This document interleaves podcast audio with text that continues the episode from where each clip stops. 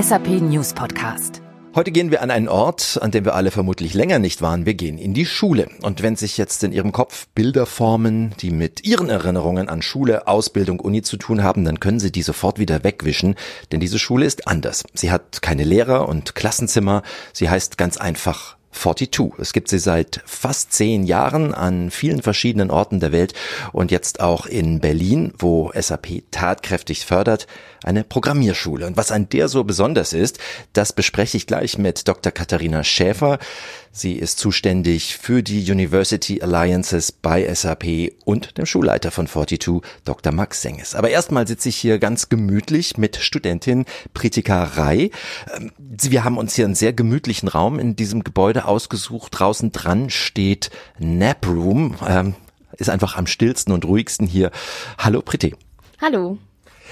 Wie sind Sie zu 42 gekommen? Was ist Ihr, Ihr Hintergrund? Ich habe BWL studiert an der Universität zu Köln mit dem Schwerpunkt Finanzen und habe während meines Studiums Erfahrungen in Software-Startups gesammelt. Da hat mein Interesse für Software auch gestartet und ich wollte halt auch was Handfestes lernen. BWL ist schön, aber ich finde ein bisschen soft halt und genau, und da ähm, wollte ich einfach Programmieren mal ausprobieren. Und wieso dann 42? 42 bin ich über Instagram gestoßen. Äh, ich habe es mir angeschaut. Da stand ja Tuition Free, alle können sich bewerben. Dann habe ich mich einfach beworben und ich fand das Konzept von Peer-to-Peer-Learning sehr interessant, dass man von Schülern lernt und dass es keine Lehrer gibt und dass man einfach selbst bestimmen kann, wie man sein Curriculum gestaltet, weil jeder lernt anders und man kann halt in seinem eigenen Tempo und Lerntyp lernen. Sie haben gerade ein Wort gesagt, das vermutlich viele verblüfft. Tuition free, sprich, es kostet nichts. Richtig. Am Anfang dachte ich, das ist auf jeden Fall Scam. Und ich habe mich wirklich auch äh, gar nicht am Anfang beworben. Ich dachte mir, es ist too good to be true. Und dann nach zwei Tagen habe ich wieder reingeschaut und habe halt gesehen, dass es gefördert wird, wie von SAP und anderen großen Unternehmen. Dann habe ich mich beworben. Und was, was passiert jetzt hier? Was lernen Sie hier und wie lernen Sie es? Peer-to-Peer-Learning haben Sie schon angesprochen. Ganz was anderes, ohne den Lehrer, der vorm Klassenzimmer steht. Richtig. Das Konzept ist Peer-to-Peer-Learning. Als Schüler sind wir Lehrer und Schüler gleichzeitig. Wir bringen es anderen Schülern bei, wir googeln Sachen, wir gucken einfach, ähm, wie wir auf diese Lösung kommen. Und was auch ein Merkmal von der Schule ist, ist Gamification. Man arbeitet sich von Projekt zu Projekt hoch, wie ein Spiel. Also man hat verschiedene Levels und man hat auch so einen Zeitrahmen, wo man das schaffen muss. Es ist jetzt nicht irgendwie viel Stress oder Pressure, sondern einfach, dass man halt am Ball bleibt. Und so kann man sich ähm, nach und nach hocharbeiten und man muss immer die Schüler bewerten und man muss auch bewertet werden, um halt ein Level zu bestehen und zum nächsten zu kommen. Also wenn ich so einen Begriff wie Gamification höre, die Frage, wie viel Leben habe ich? das ist eine sehr gute Frage. Natürlich gibt es irgendwas wie Black Hole und das ist, dass man, wenn man halt wirklich nichts macht, äh, dann kann man schon rausgeschmissen werden, aber dafür muss man echt nichts machen.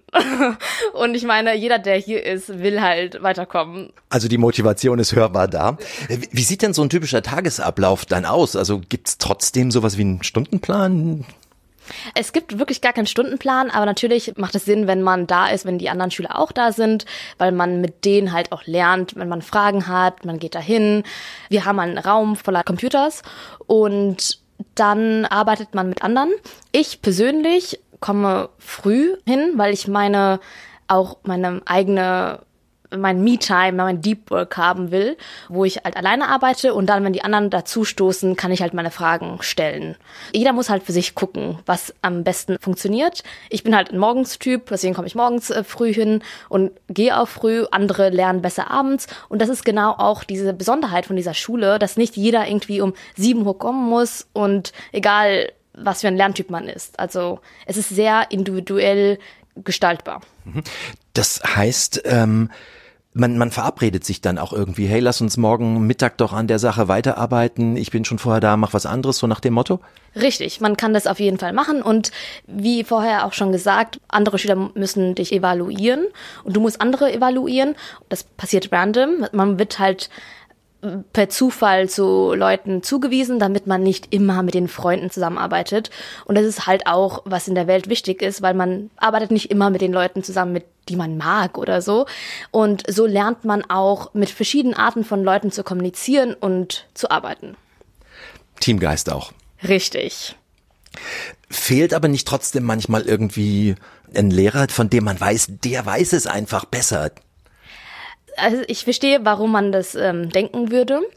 Allerdings die einfache Wahrheit ist, dass nicht jeder weiß nicht alles. Auch die Lehrer wissen nicht alles. Und dass man selber Schüler und Lehrer gleichzeitig ist, ist mh, mm, man kommt halt auf die Lösung durch andere Wege. Wenn die Kommilitonen das auch nicht wissen, dann setzt man sich hin und googelt das oder man guckt in einem Buch nach. Man guckt einfach, wie man zur Lösung kommt, weil im im Leben ist es auch nicht wichtig, ist die Lösung nicht wichtig, aber wie man zur Lösung kommt. Und es gibt verschiedene Wege nach Rom. Und es ist auch sehr spannend zu sehen, wie andere Leute ein, ein Problem angehen und wie die es lösen. Von daher ist wirklich der Prozess im Vordergrund statt die Lösung. Gab es irgendwas, was Ihnen am Anfang schwer gefallen ist? Weil es ist ja doch anders als das, was man so vorher erlebt hat. Auf jeden Fall. Am Anfang fiel mir schwer, Fragen zu stellen. Vor allem Fragen, die ich als dumm empfand. Und ähm, zum Beispiel Basic-Fragen wie, was ist überhaupt ein Terminal? Ich hatte keine Ahnung. Und ich wollte nicht, dass andere Leute denken, dass ich dumm wäre. Von daher, am Anfang habe ich es nicht, habe ich nicht gefragt, aber dann habe ich schnell realisiert, dass auch die fortgeschrittenere Leute paar Fragen einfach nicht gestellt haben. Die haben es einfach so hingenommen. Und von daher sind die Anfängerfragen für alle vorteilhaft, weil manche Leute haben sich nie diese Frage gestellt und jeder kann von diesen Fragen lernen. Und jetzt ähm, bin ich aktiv darin, zu hinterfragen, was so angenommen wird. Anfängerfragen sind sehr viel wert. Also diese Anfängerfrage nehme ich jetzt nämlich gleich mal mit, weil ich könnte mir vorstellen, dass unter unseren Zuhörern sagen Terminal, das ist was, wo Flugzeuge abfliegen. ja, das habe ich auch am Anfang gedacht. Äh, aber ja, in der Computerwelt ist es, äh, wo man halt Command, also ich weiß nicht, wie ich das anders sagen soll, aber wo man halt Befehle geben kann. Genau, das ist einfach gesagt, was ein Terminal ist. Okay. Ähm, wie sind Sie hierher gekommen? Also man muss sich ja auch äh, bewerben und, und angenommen werden. Was ist das für ein Prozess? Ähm, äh, zuerst äh, muss ich sagen, das ist wirklich, es gibt gar keine Anforderungen. Egal ob Alter, Geschlecht, Nationalität, Bildungsstand, gar keine Anforderungen. Jeder kann sich bewerben. Man fängt mit einem Logikspiel an. Man spielt ein Spiel, man muss ein bestimmtes Level erreichen und dann ähm, wird man in einem Piscine aufgenommen. Piscine ist das französische Wort für Schwimmbad und wie das Wort auch sagt, wird man ein bisschen in das kalte Wasser geschmissen. Am Anfang ist es sehr scary, aber man man lernt schnell zu schwimmen, weil man es muss. Und es ist ein Monat lang, macht man diese ganze Coding Experience Fulltime. Und man ist hier wirklich jeden Tag für einen Monat. Man hat jede Woche eine Prüfung und am Ende hat man eine große Prüfung. Und in diesem Monat kann man auch selber gucken, ob es was für einen ist. Dieser Lernstil, wie man, äh, wie die, ja, wie alles beigebracht wird und ob es einfach zu einem passt. Und nach dem Monat wird man auch, wird wird 42 Bescheid geben, ob du angenommen wirst oder nicht. Und man kann halt auch selber entscheiden, ob man das machen will oder nicht. Und dann fängt das Curriculum an, was ungefähr ein Jahr dauert. Ich habe gerade schon gesehen, als ich reingekommen bin, viele nette Gesichter, viele Menschen, die nicht nur lernen wollen, sondern auch Spaß haben wollen. Was passiert drumrum? Drumrum, weil es halt Peer-to-Peer-Learning ist, entsteht eine sehr feste und starke Gruppendynamik. Also man wird sehr eng mit diesen Leuten, weil man halt wirklich Tag und Nacht halt miteinander ähm, Zeit verbringt. Und in unserer Freizeit ähm, nehmen wir auch an Hackathons teil und es gibt ein Fab Lab. Das ist ähm, ein Raum oder ein Labor sozusagen, wo wir Lasercutter haben, 3D-Drucker, Nähmaschinen, wo wir auch unsere, unsere Ideen ähm, zur Welt bringen können. Es klingt nach Spaß. Ich gucke in ein glückliches Gesicht. Ich kann einfach nur sagen, viel, viel Erfolg für die Zeit jetzt hier at 42. Gibt es irgendwas, wo Sie sagen, das kann man nur hier finden? Ich würde sagen, die Leute. Die Leute kann man wirklich nur hier finden, weil die von der ganzen Welt kommen und deren Einstellung ist einzigartig, weil alle hier wegen Eigenmotivation sind und nicht, weil es jemand will oder gesagt hat, dass wir hier hingehen müssen. Und das merkt man den Leuten einfach an. Die haben ihre eigenen Ideen und ein Team Spirit, Spirit, weil man kann Großes nur zusammen schaffen. Predigerei. Vielen herzlichen Dank für diesen Einblick in diese faszinierende Schule. Über die Hintergründe werden wir jetzt gleich auch noch ausführlich sprechen. Dankeschön. Danke auch. Und jetzt habe ich zwei weitere Gäste im Nap Room bei 42 Berlin oder wie wir auch sagen dürfen 42 Berlin. Dr. Katharina Schäfer, Global Head of University Alliances bei SAP und den Schulleiter Dr. Max Senges. Hallo, herzlich willkommen. Hi, schönen guten Tag. Hallo, schön hier zu sein. Bevor wir auf die Schule hier zu sprechen kommen, und wir haben schon ganz viel von einer Studentin hier gehört, von äh, Priti Rai, die uns viele Einblicke gegeben hat. Wir wollen Sie beide erstmal noch ein bisschen kennenlernen. Frau Schäfer, Sie kommen eigentlich aus der Wissenschaft, RWTH Aachen, äh, Deutsches Zentrum für Luft- und Raumfahrt. Wie kommt man da zur SAP? Ja, das ist eine valide Frage und vor allem mit der Zusatzinformation, dass ich von Hause aus ja eigentlich Luft- und Raumfahrtingenieurin bin, war SAP wirklich nicht der naheliegendste Arbeitgeber. Aber das Thema Digitalisierung war zum Beispiel beim DLR auch eines der großen Themen in der Luft- und Raumfahrt. Und dann bin ich über Zufall drauf gestoßen, dass die SAP eben nicht nur in den ja, HR- und Finance-Bereichen der Software tätig ist, was, wenn man jetzt mal ganz ehrlich ist, für einen Ingenieur nicht so ganz so die interessantesten Themen sind, sondern eben auch im Manufacturing und im ähm, Entwicklungsbereich, also wirklich End-to-End. -End. Und dann habe ich im Aerospace and Defense Bereich angefangen bei der SAP, also die Schnittstelle zwischen der Luft- und Raumfahrtindustrie und der SAP und durfte jetzt vor zweieinhalb Jahren wieder ein bisschen näher an die akademische Welt rücken, aber eben von der Industrieseite. Herr Senges, Sie haben Google im Lebenslauf auch drinstehen, ziemlich groß. Ja, da hat's mich tatsächlich ähm, für fast ähm, elf Jahre hin verschlagen. Es war eine sehr, sehr schöne Zeit. Ähm, ich war der Zweite im Berliner Office und bin dann nach äh, viereinhalb Jahren nach Kalifornien gegangen. Und auch das ähm, möchte ich nicht missen. Und noch schöner ist, dass ich jetzt wieder hier sein kann und äh, die 42 aufbauen. Frau Schäfer, zu Ihnen nochmal. Global Head of University Alliance, also die äh, Schnittstelle zwischen SAP und Bildungseinrichtungen, kann man sagen, und Universitäten. Wie engagiert sich SAP da? Mit welchem Ziel? Genau, also vielleicht noch zusätzlich der, die Schnittstelle wirklich zwischen SAP und den Bildungseinrichtungen sowie auch den Forschungseinrichtungen. Also wir arbeiten ja auch gerade im äh, Forschungsbereich eng mit Fraunhofer, dem HPI und auch den Universitäten zusammen. Aber heute eben hier, um über Bildung zu sprechen. Uns ist es einfach ganz wichtig, junge Menschen für IT zu begeistern und ihnen helfen, die richtigen Fähigkeiten zu entwickeln. Und da arbeiten wir ganz eng mit äh, Universitäten, Schulen, Berufsschulen zusammen. Wir haben ja, fahren den Community Approach. Das heißt, wir haben 3000 Unis oder fast 3000 Unis und Schulen bei uns in der Community, mit denen wir zusammenarbeiten, ähm, mit denen wir Lehrmaterial zusammen entwickeln, mit denen wir Lernformate, interaktive Lernformate zusammen entwickeln, einfach um die Begeisterung für die IT zu wecken und natürlich auch um Talente zu finden für uns als SAP, aber eben nicht nur für uns, sondern auch für unser riesiges Ökosystem. Wir haben 20.000 Partner, über 400.000 Kunden, die suchen alle händeringend nach guten Talenten. Du hast jetzt gesagt Bildung und 42. Ich würde sagen, dass ähm, diese Umgebung, die bei uns geschaffen wird, eigentlich eine Lern- und Innovationsumgebung ist. Und gerade im Digitalen ist ja Forschung und Entwickeln, ne, Forschung und gemeinsam ausprobieren, das sind ja ineinander übergehende Konzepte.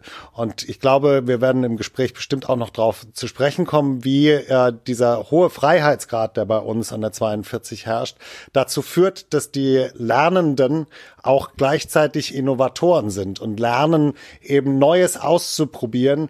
Und das finde ich einen der schönen Aspekte, dass es eben gerade im Digitalen gar nicht mehr so zu trennen ist. Ne? Wann lerne ich was und äh, wann gehe ich darüber hinaus und entwickle vielleicht was Neues und betreibe letztendlich Forschung oder Forschung und Entwicklung. Da sind wir eigentlich gleich bei der nächsten Frage.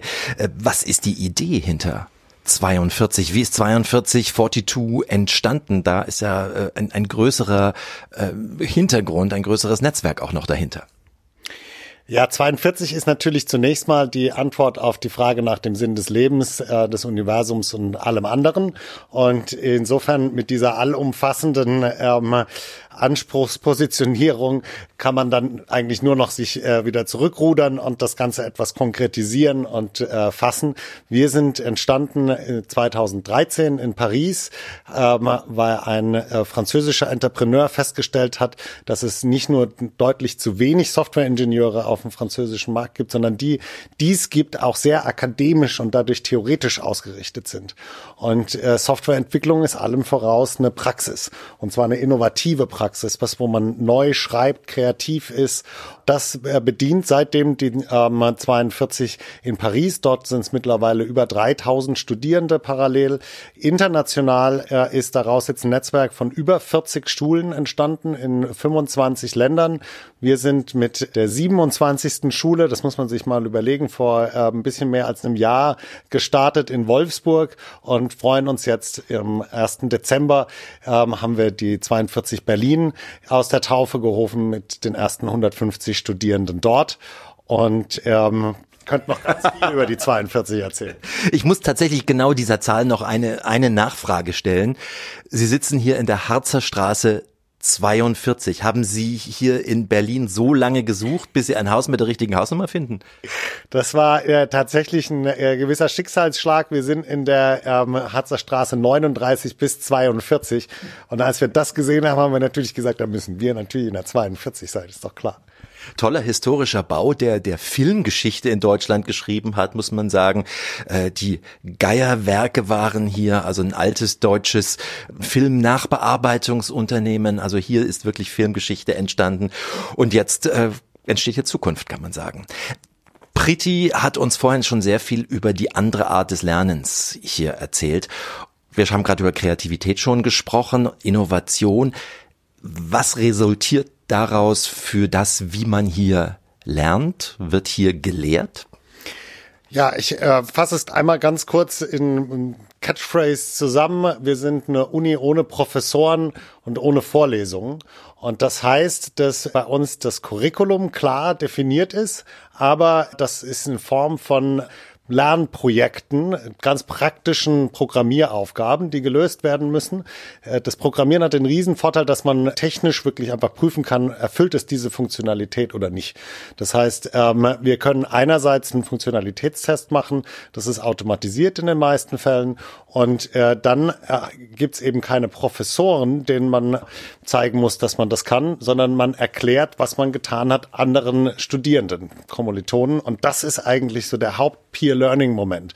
Da sitzen zwei Studierende und äh, erklären sich gegenseitig, was sie gemacht haben. Manchmal ist der Evaluator schon deutlich weiter und versteht es sehr gut und stellt dann entsprechend äh, ne, gezielt Fragen. Manchmal hat der Evaluator das Projekt noch gar nicht gemacht und dann muss man noch viel besser erklären, ne, den wirklich abholen, wie man zu dieser Lösung gekommen ist. Und äh, ich finde, das ist wirklich eine bemerkenswerte äh, Erneuerung, ein progressiver Ansatz. Insofern, als dass er unheimlich gut skaliert. Und das funktioniert ab 150 Leuten ungefähr hat man eine kritische Masse. Unsere Schulen sind jeweils auf 600 Studierende ausgelegt. Ich hatte schon erwähnt, Paris sind äh, 3000, also das geht noch deutlich weiter. Und es hat aber trotzdem diese menschliche Nähe. Es ist nicht wie ein reiner Online-Kurs, ja, selbst lernen oder ähm, ne, man guckt sich ein Video nach dem nächsten an, sondern man hat eben diese Sozialkompetenz mit dabei. Und wir sagen, bei uns wird man mit dem richtigen Mindset und der technischen Kompetenz ausgestattet. Und ich glaube, beides ist wirklich gleich wichtig, ne, denn ähm, jemand, der einfach nur ähm, Chinesisch spricht, aber nicht in der Lage ist zu interagieren, dann mit den anderen Chinesisch sprechenden Pflichten und Aufgaben da drin zu erfüllen, äh, bringt einem dieses Spezialwissen nix. Es wird eingeordnet in einen größeren Kontext. Vielleicht äh, liegt es nicht zuletzt daran, dass ich nach der Wirtschaftsinformatikstudium bei Philosophie gelandet bin für meine Dissertation. Und ähm, deswegen setzen wir auch sehr viel auf Fragen der Kollaboration, der äh, Mediation, der äh, Ethik, die einfach zu dem Arbeiten in, in einem heutigen Kontext dazugehört. Ja, ich möchte das wirklich nochmal unterstreichen, weil ich denke, das ist unglaublich wichtig. Man hört immer IT-Fachkräftemangel. Ne? Jetzt kam irgendwie erst eine Bitkom-Studie heraus, dass allein dieses Jahr in Deutschland fast 100.000 IT-Fachkräfte fehlen und das Problem wird sich ja noch weiter verschärfen.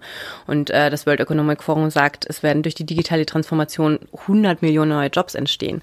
Aber ich denke, was ganz wichtig ist, ist, dass jedermann versteht, da geht's nicht rein nur ums Programmieren, da geht's um eine digitale Kompetenz, die man haben muss und, man, und es geht eben auch um diese Soft Skills. Also man merkt das im Job, gerade bei uns bei SAP und äh, bei vielen anderen Unternehmen, dieses Arbeiten in interdisziplinären Teams, in interkulturellen Teams, in, ja, dann später dann auch in virtuellen Teams, das ist unglaublich wichtig, diese Feedback-Kultur dann auch zu haben.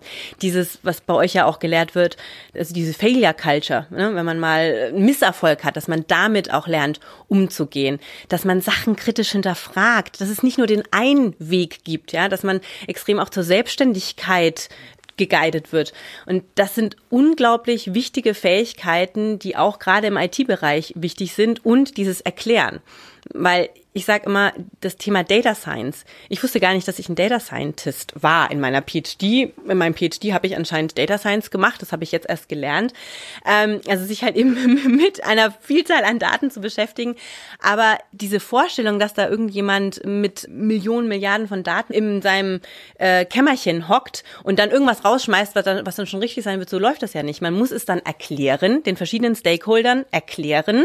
Und die müssen aber auch wiederum verstehen, dass sie nicht irgendwas hinschmeißen können und dann kommt schon das richtige Ergebnis raus. Sie müssen die richtige Frage stellen. Die Frage sozusagen nach dem die Antwort nach dem Sinn des Lebens und dann kommt 42 raus, war, glaube ich, nicht so die ganze richtige Frage, die gestellt wurde.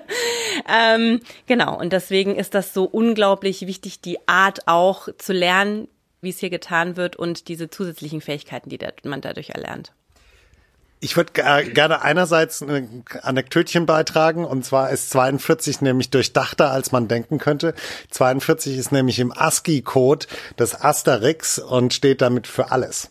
Und insofern ist die äh, Frage nach dem Sinn des Lebens natürlich äh, ein Asterix, also frei wählbar. Fand ich eigentlich ein ganz schönes Detail. Und ich wollte nochmal auf deinen Punkt das weiterentwickeln, denn dieses ähm, Peer-Feedback und äh, diese Situation, von der wir jetzt gesprochen haben, die bei uns der Standard ist, wenn man ein Projekt abgegeben hat.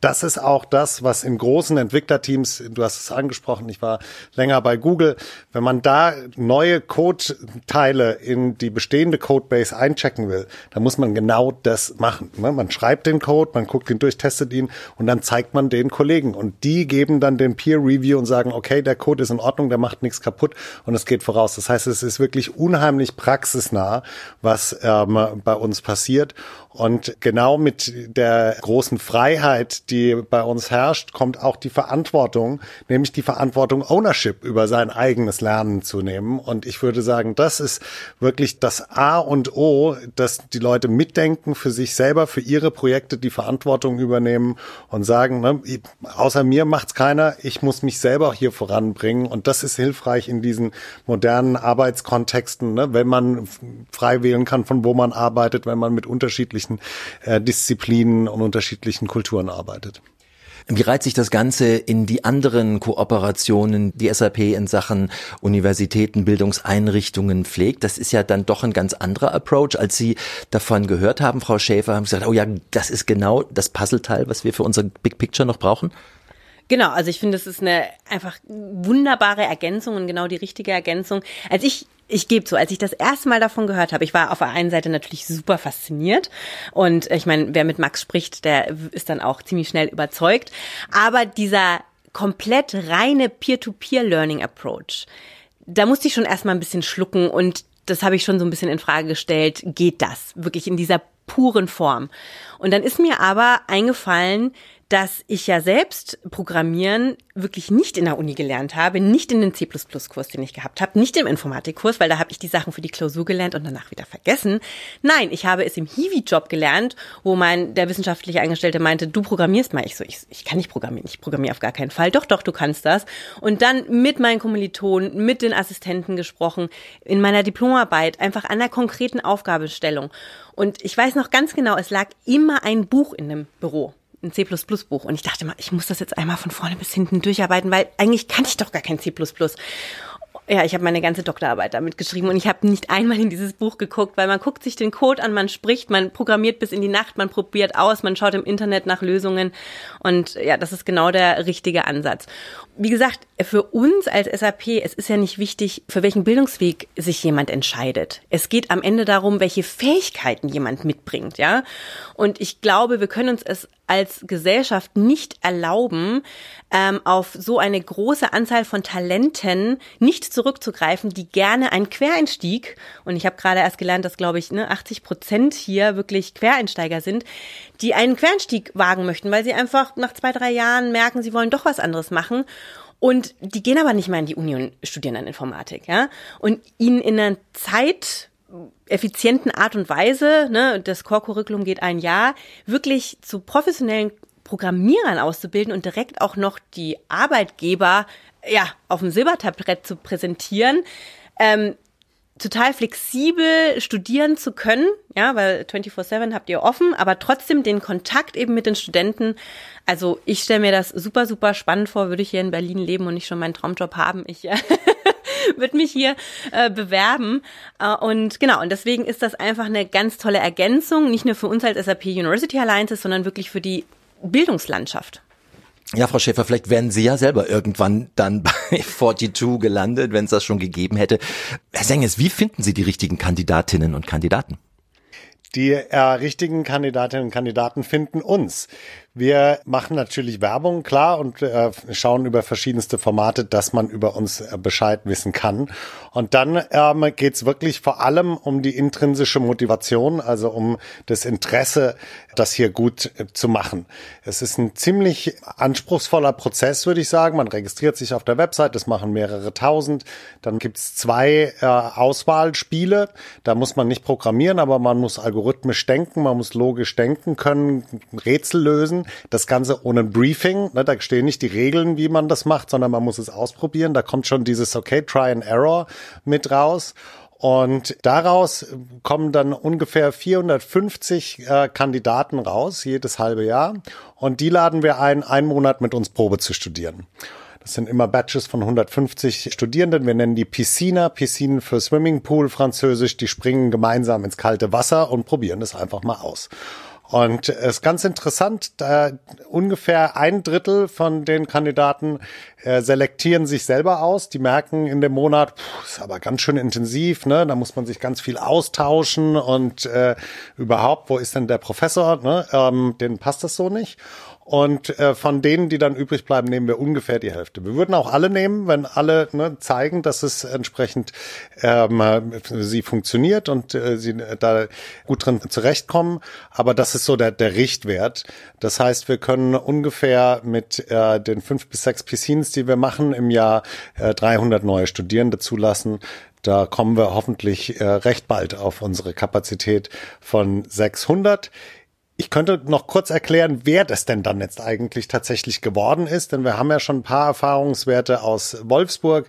Da haben jetzt bisher drei Kohorten angefangen, die vierte äh, geht gerade los.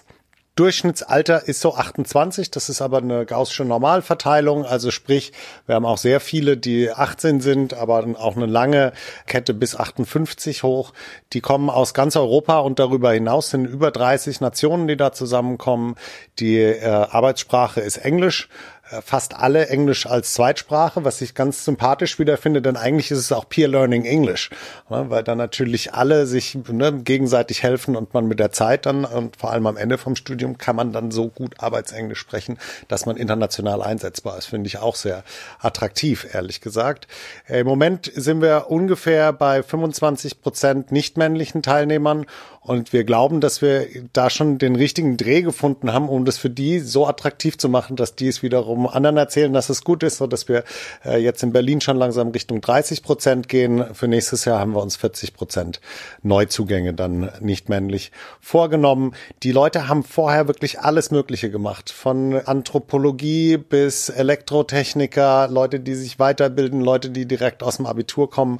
Und diese Kombinationen sind eben auch dann toll, wenn man in diese ähm, Evaluation reingeht. Ne? Da wird dann auf einmal der äh, 50-jährige Elektrotechniker von einer ähm, 18-jährigen Kollegin aus äh, Ungarn evaluiert und die müssen da eine Art finden, wie sie miteinander kommunizieren auch. Ne? Wie gesagt, da sind noch Dinge, die deutlich über das Technische hinausgehen, die spannend sind.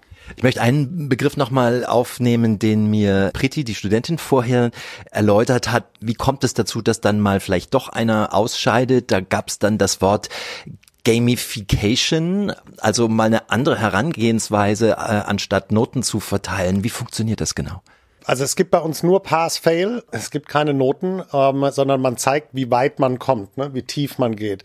Das Resultat ist, äh, Katharina hat es vorhin angesprochen, eben auch keine staatlich anerkannte Zertifizierung, sondern es ist ein GitHub-Portfolio, wo man wirklich sehen kann, schwarz auf weiß, was hat derjenige oder diejenige an Code geschrieben, idealerweise, ich glaube, das beste Aushängeschild sind wirklich Beiträge zu Open Source Projekten, wenn man zeigt, man kann wirklich in so einer großen dezentralen Organisation schon konstruktiv produktiv was beitragen.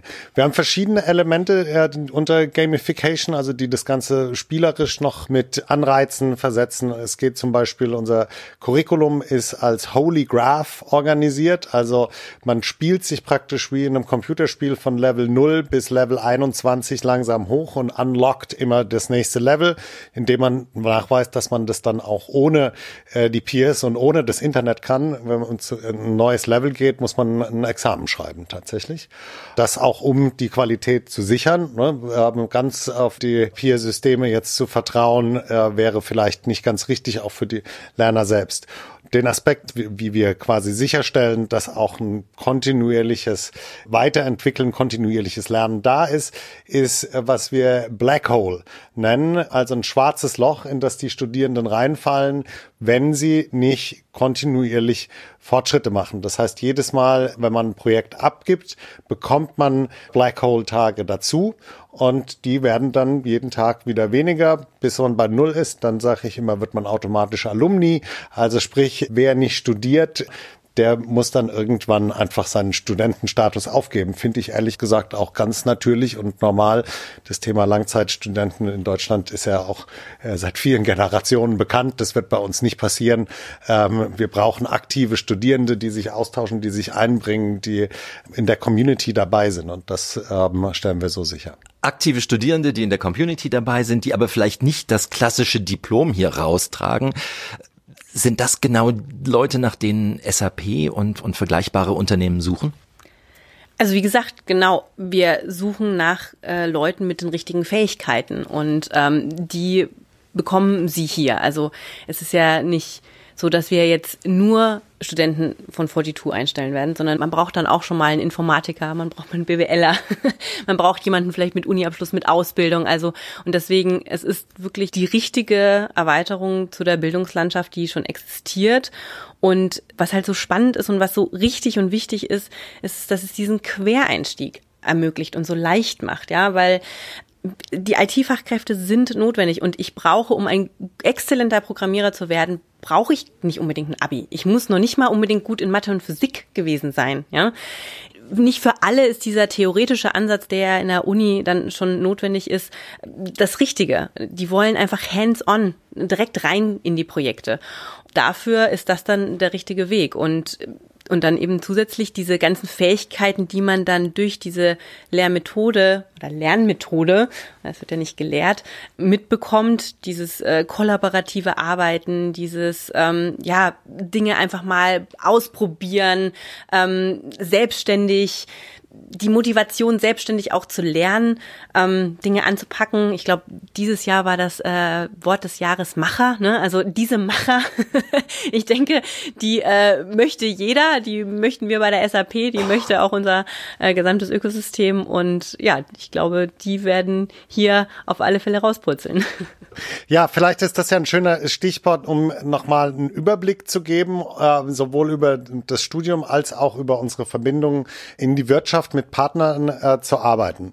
Wir haben kurz drüber gesprochen, wie man reinkommt. Wer also in, nach dem Piscin selektiert wird, fängt bei Level 0 an zu spielen und hat dann ein Jahr, anderthalb, um das Grundstudium zu absolvieren, spielt sich da hoch bis Level 7, Level 8 und äh, geht dann sechs Monate in die Praxis um wirklich zu sagen, ne, was äh, bis jetzt hast du mit deinen Peers gelernt, jetzt lernst du mal in einem ganz konkreten, in einer Unternehmung, in einer Organisation und danach bekommen ungefähr zwei Drittel ein Jobangebot, was für uns nicht unproblematisch ist, weil wir natürlich gerne auch mit einer kritischen Masse von Studierenden dann weitermachen wollen in den Advanced Tracks, in den Spezialisierungen. Da wird man dann zum Beispiel ähm, Spezialist für Cybersecurity, für Machine Learning, für Mobilitätsanwendungen, für ähm, Frontend und Web Development Mobility. Da gibt es sieben Tracks, aus denen man dann was aussucht. Und da hat man dann übrigens auch so viel Zeit, wie man will, weil wir feststellen, dass die meisten Studierenden dann anfangen auch zu arbeiten und ähm, schon in die Praxis zu gehen, das äh, parallel zu machen. Wenn man die Spezialisierung abgeschlossen hat, kommt es zum zweiten Praktikum für sechs Monate und äh, dann haben sie ehrlich gesagt eigentlich alle einen Job. Das ist die absolute Ausnahme, dass äh, jemand nach dieser Phase dann noch nicht einen sehr ähm, attraktiven äh, Entwickler oder digitalen Expertenjob hat. Das Studium ist komplett kostenfrei, für gebührenfrei für die Studierenden da wir es geschafft haben, mit ganz tollen Partnern aus der Wirtschaft zusammenzuarbeiten. SAP ist natürlich der äh, offensichtlichste, mit dem wir jetzt hier in Berlin, aber auch in Wolfsburg äh, zusammenarbeiten. Volkswagen ist äh, unser größter Unterstützer und hat die 42 in Wolfsburg auch mit ins Leben gerufen. Aber dann gibt's eine ganze Palette von T-Systems über Microsoft, über Bayer und Capgemini zum Beispiel, die zusammenkommen. Und das finde ich besonders schön sowohl sich gegenseitig ergänzen und äh, gemeinsam mit uns Innovation betreiben, aber in Bezug auf die Studenten gegenseitig im Wettbewerb stehen, um an das Talent ranzukommen. Und das ist natürlich für die Studenten attraktiv. Ich glaube aber auch, dass es für die Unternehmen attraktiv ist, ehrlich gesagt, weil da muss man seinen besten Fuß nach vorne stellen und kann nicht einfach sagen, ah, da kommen irgendwie unsere Talente reingewandert, mal gucken, ähm, ob wir was mit denen machen, sondern die müssen die auch über, von sich überzeugen. Und ich glaube, das schafft eine Denkumgebung, wo alle überlegen, ah, was können wir denn hier machen, damit wir attraktiv sind, damit wir eine Umgebung schaffen, die zeitgemäß ist also dieser Verbund von Partnern, das ist schon hier, ich erlebe es ja jetzt vor allem dann in, bei 42 Berlin, äh, schon wirklich toll. Also wir arbeiten im Partnerverbund sehr eng zusammen. Wir haben eine sehr vertrauensvolle Kooperation. Äh, wir wollen dann auch gern mal zusammen was für die Studenten machen. Aber klar, es ist auf der anderen Seite auch dieser Wettbewerb in dem Sinne, man will sich natürlich besonders gut darstellen. Ne? Aber das machen wir bei vielen Dingen. Wir haben zum Beispiel auch während der äh, Corona-Pandemie ein digitales Praktikum zusammen mit Siemens und Microsoft ins Leben gerufen, ne? weil ja wirklich alles äh, stillstand. Und ja, das kommt super gut bei den Schülern an. Und dann machen wir natürlich nachher auch immer die Frage, und zu welcher Firma würde denn jetzt denn am liebsten gehen? Ne? Und da freut man sich natürlich dann sehr, wenn das eigene Unternehmen ganz äh, vorne mit dabei ist, obwohl es ein, ich muss zugeben, ein immer sehr enges Rennen dann ist. Was uns so wichtig ist, ist, wir haben hier Gott sei Dank auch einen Kollegen von University Alliances, den André Biener, der hier vor Ort sitzt. Und uns ist wichtig, die Verbindung, also die menschliche Verbindung, ja, hinzubekommen. Also von den Studenten zu den SAP-Kollegen hier am Standort. Wir haben 1500 Leute in Potsdam und Berlin.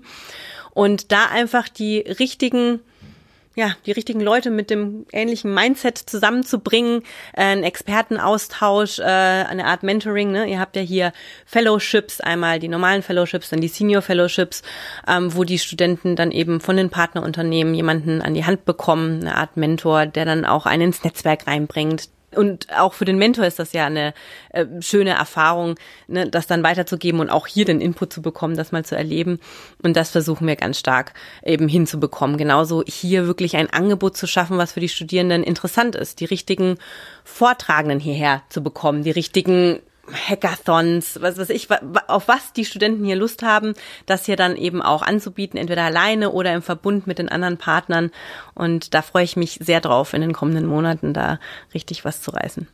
Also es ist für mich unheimlich schön zu sehen, vorhin schon mit äh, der Studentin Priti, die hier auf derselben Couch saß, die mit ihrer Leidenschaft und Begeisterung dabei war. Genau das Gleiche spüre ich bei Ihnen beiden. Das, das ist wirklich großartig. Lässt sich denn so eine Idee zu einer mal ganz anderen Schule, Peer-to-Peer-Learning, andere Qualifikationsmerkmale beleuchten, auch auf ganz andere Bereiche übertragen? Kann 42 ein Vorbild sein für ein 53 in der Biochemie oder sowas? Die Frage ähm, kriegen wir öfter gestellt und die Antwort ist ja natürlich.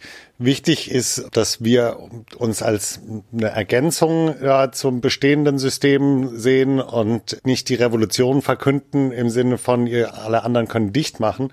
So ist es überhaupt nicht gemeint. Ich glaube, es gibt unterschiedliche Kontexte und man sollte einfach offen sein zu sehen. Hier vielleicht für den äh, Aspekt bei uns wäre das eine Möglichkeit, um vielleicht ähm, Lehrende auch zu entlasten. Stichwort Flip Classroom ne, ist ja so ein Ansatz, dass man wirklich sagt, diese Einstiegsvorlesung, ja, die jedes Jahr dieselbe ist, die können wir vielleicht auch einmal richtig gut auf Video produzieren und dann sind die Lehrenden, die Experten da, um im Gespräch an den, bei den Projekten weiterzuhelfen. Sind auch Aspekte, die wir zum Beispiel bei dem Mobilitätscurriculum, was wir entwickeln, ganz stark sehen, dass wir diese Fellows, die schon angesprochen wurden, Experten aus Wissenschaft und äh, Industrie, die sagen, sie haben Lust, bei uns anzudocken ne, und mit unseren Studierenden und unseren, ähm, unserem Staff an Themen zu arbeiten, die kommen dann wirklich in das Lab rein und entwickeln Projekte mit den Studierenden. Und ich glaube, das ist ja so eine Gemeinsamkeit. Nichts schließt sich da einander aus. Wir laden auch Experten ein, auch wenn wir versuchen, das mit als Knowledge Sharing zu bezeichnen, letztendlich sind es natürlich oft Talks oder äh, Formate, in denen eine Person oder ein Team was berichtet. Genau in dem Sinne, es gibt nicht richtig und falsch, sondern es gibt möglichst viele Möglichkeiten, Inhalte attraktiv darzustellen. Was äh, mir wichtig ist, ist das Lernen passiert bei jedem einzelnen Studierenden im Kopf. Das passiert nicht, wenn man den tollsten Lehrenden vorne hinstellt und ähm, sie oder er sagt die richtigen Dinge. Wenn die nicht ankommen, wenn die nicht verarbeitet werden, du hast das eigentlich sehr schön beschrieben, wie du Programmieren gelernt hast. Ne? Es ist egal wie, aber man muss sich eben selber hinsetzen und diese Motivation entwickeln. Und mir als Philosoph ist natürlich diese Reflexion über sich selber ja, wie lerne ich und wer bin ich eigentlich und wer will ich sein? Das sind Fragen, die uns alle angehen und die natürlich völlig informatikübergreifend sind, völlig softwareübergreifend sind. Ich möchte hier aber auch nochmal an der Stelle anmerken, dass ich äh, schon glaube und auch hoffe, dass dieses neuartige Konzept, was ja hier bei der 42 sehr, sehr stark gelebt wird, dass Ansätze davon schon mehr und mehr auch Verwendung in der normalen Schulbildung Einfluss finden, weil ich glaube, wir müssen uns hier wirklich verändern und wir müssen uns trauen, neue Wege zu beschreiten und wir müssen raus aus diesem ja, sehr strikten Vorgehen und deswegen hoffe ich, dass auch dadurch so eine Inspiration, also so ein Austausch entsteht zwischen ja, den Lehrern und den Professoren und 42 und einfach die verschiedenen Aspekte der Bildung, da sich ausgetauscht wird. Es gibt nicht richtig oder falsch und nicht für alles passt jetzt dieses 42-Konzept. Nichtsdestotrotz, Auszüge davon würde ich mir für meine Kinder, die noch sehr jung sind, wirklich wünschen, dass sie das irgendwann mal in der Schule erleben, dass an Industrieprojekten gearbeitet wird, dass wirklich an Challenges gearbeitet wird im Team und ihnen da die Freiheit gegeben wird, dass ein Gamification-Ansatz auch in die Schule äh, reinfindet. Ich meine, die, die können alle umgehen mit diesen digitalen Medien und das macht ihnen doch Spaß. Warum denn nicht auch das reinbringen? Und das ist nicht entweder oder, das ist einfach ein und, ne? ein Zusatz. Man kann es vielleicht so zusammenfassen, dass das, was hier bei 42 Berlin, bei 42 stattfindet, dieses Miteinander, voneinander lernen, dass wir das vielleicht mal auf das ganze große System übertragen könnten, wenn da alle auch mal über ihre Tellerränder hinausschauen, was passiert woanders, wo sind Impulse, die wir vielleicht auch integrieren können und nicht einfach auf dem Status quo beharren, weil es immer schon so war. Ich bedanke mich ganz herzlich, Katharina Schäfer, Max Senges. War super interessant, diesen Einblick hier in 42 Berlin zu haben. Werde mich jetzt gleich wieder auf einen gemütlichen Herbstspaziergang durch sonnige Neukölln machen und äh, wünsche weiterhin alles Gute für 42 Berlin. Viele inspirierende Momente, viele inspirierende Menschen und herzlichen Dank fürs Dabeisein. Vielen Dank. Ganz vielen Dank, es hat wirklich Spaß gemacht.